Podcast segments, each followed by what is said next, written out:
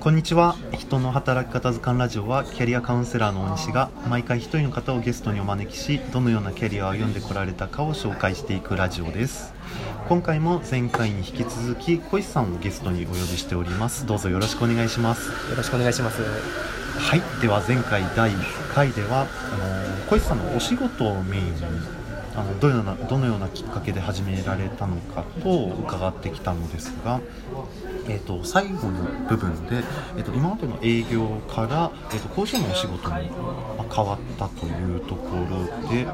あの、まあ、ちょっと今までと分野が違うのでどのようなきっかけでそちらに行ったのかを伺いました。で、えーとまあ、その工場の勤務をしてみようと思ったなんかそこに思いというものは何かあったのでしょうか？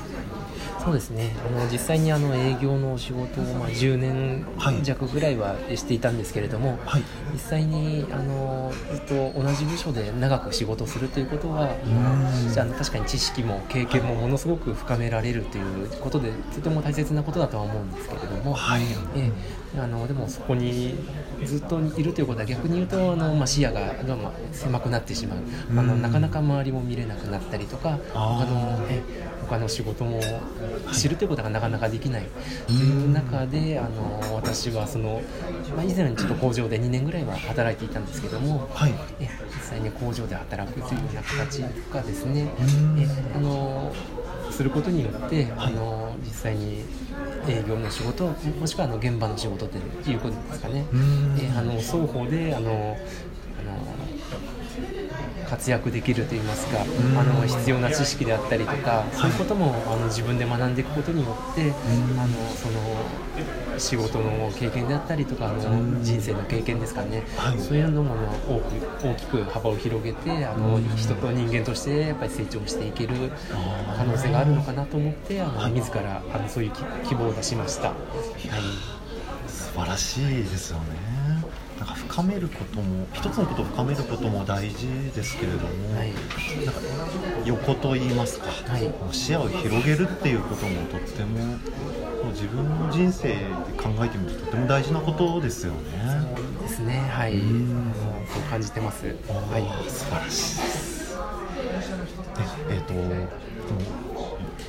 視野を広げるといったところで、えー、実は小石さんはそのお仕事以外にもいくつか活動されてるっていうことを伺ってるんですけれども、はい、なん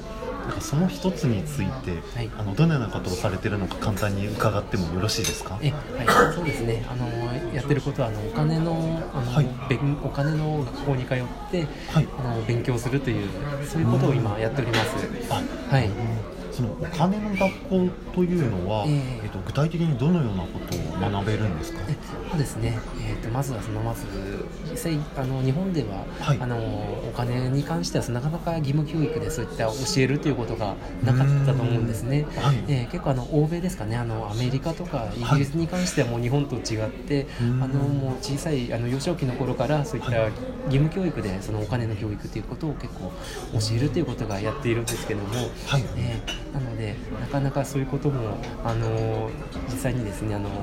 結婚して子供がちょっと生まれたりとかして、ちょっと家庭の事情で変わっていくことによってですね、そういったあのお金に対するあのことを真剣に考えなくちゃいけないなと。あの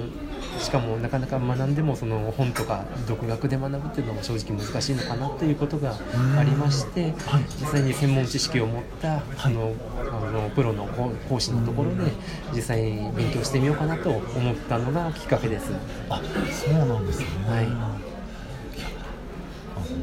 仕事もされながら、まあ、お金についても学ぶっていうのはとてもバイタリティのある活動ですよね。はい。うんね。はい。なるほど。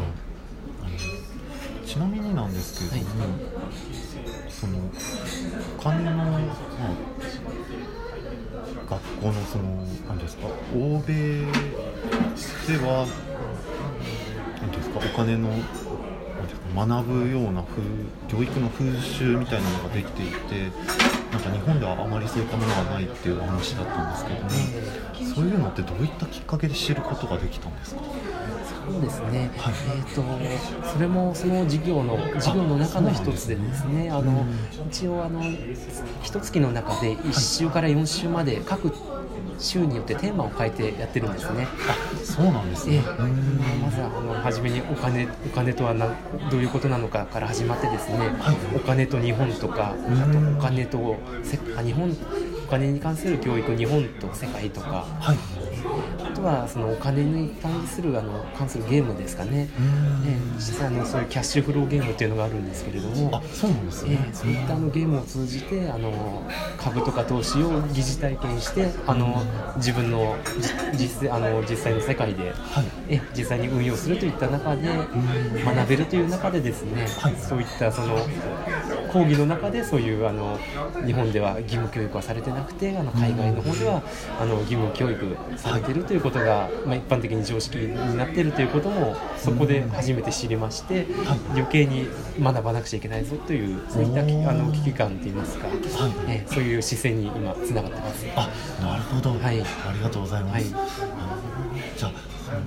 僕最初伺った時は、はい、なんかあの投資とかの勉強かなと思ったんですけど、えー、というよりはもっとあのスケールが大きいもうお金本当にお金全般のことについて学べるところなんですね。そうですね。まあ、確かにその投資とかそういったこともあの、はい、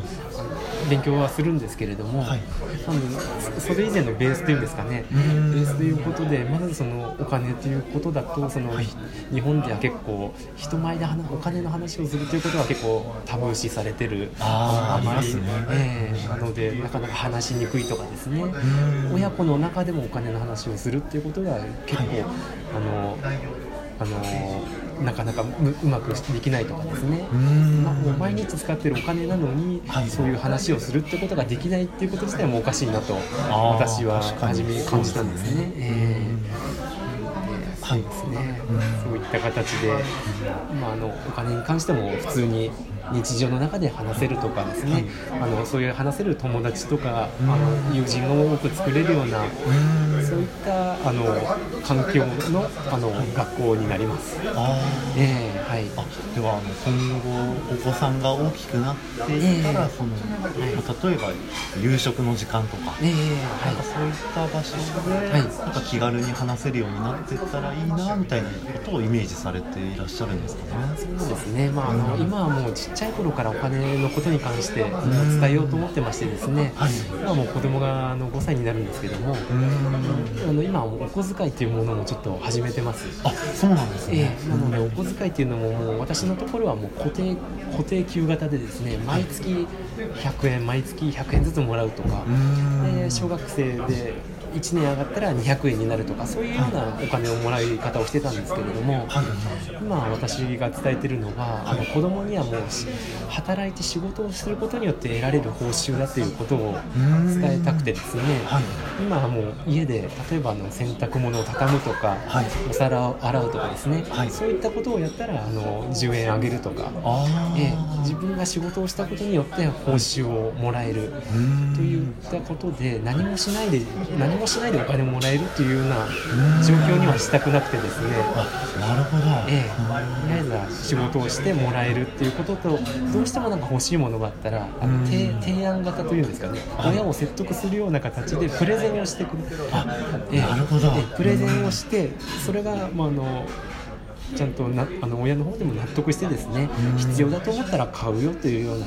そういう形であの成果報酬と、あのプレゼン型っていうんですかその2つをあのお小遣いの教育として今子供に伝えてまして、はい、えあのよくよくは大きくなっても家庭でも普通にお金の話ができるような家庭にしていきたいなとも思ってます。はい、いやすごいですね。はい。なんかそのお金の話がすでに教育につながっていますよね。そうですね。はい。ちょっと我が家でもその制度を導入したいと思いますね。なんか子供も考えるきっかけになりますよね。そうですね。どうしたら親を説得できるかなとか。はい。なんか買いたいっていう欲求に従ってあの親にダダをこねるんではなくて、えーなんかなんで自分は買ってほしいのかを考えるそういう訓練にもなりますよね。そうですね。はいなのでそうですね。お小遣いに関してはあの大体小中高ですと小中高ですと12年間ですね。6年3年3年12年間でかける12ヶ月ですと144回お小遣いを上げるっていう機会が144回お小遣いを上げるっていう機会があるんですけども、その中でただ単に毎回決まったお金を渡してそれをもらっていくっていうことだと、全く非常にその144回の機会がもったいなくてですねそこで教えられるっていうことはものすごく多いので、えただもらうんじゃなくてあの頑張って仕事をしたことによってもらえるよっていうような形も伝えられればなと思っております。はい、いや素敵です。なんかなんていうんですかね。あのお金をあげるんじゃなくて。お金の稼ぎ方を教えるみたいなそうですね。そんなイメージですかね。そうですね。それに近いと思います、ね、あの社会に出てからすごい大事な力ですよね。はいそうですね今日本の教育だと結構あの正解か不正解かみたいな、えー、そうですね、はい、答えが分かってもなんかそのどうしたら正解になったみたいな考えるきっかけがなかなかないと思うんですけど、えー、はいなんかそういった意味では社会に出てから必要な教育をご家庭でされてる、はい、そうですね。印象をすごい受けました、はい、そうです、ね、ありがとうございます。いやなんかそのお金の話からまさか教育の分野に行くとは思ってなかったんですけれども、すごい深い話が聞けてよかったです。ありがとうございます、ありがとうございます。すみません。またお時間が来てしまいましたので、はい、あのもう一つの活動については、はい、次の第3回で伺っていこうと思います、はい、どうもありがとうございました、ありがとうございました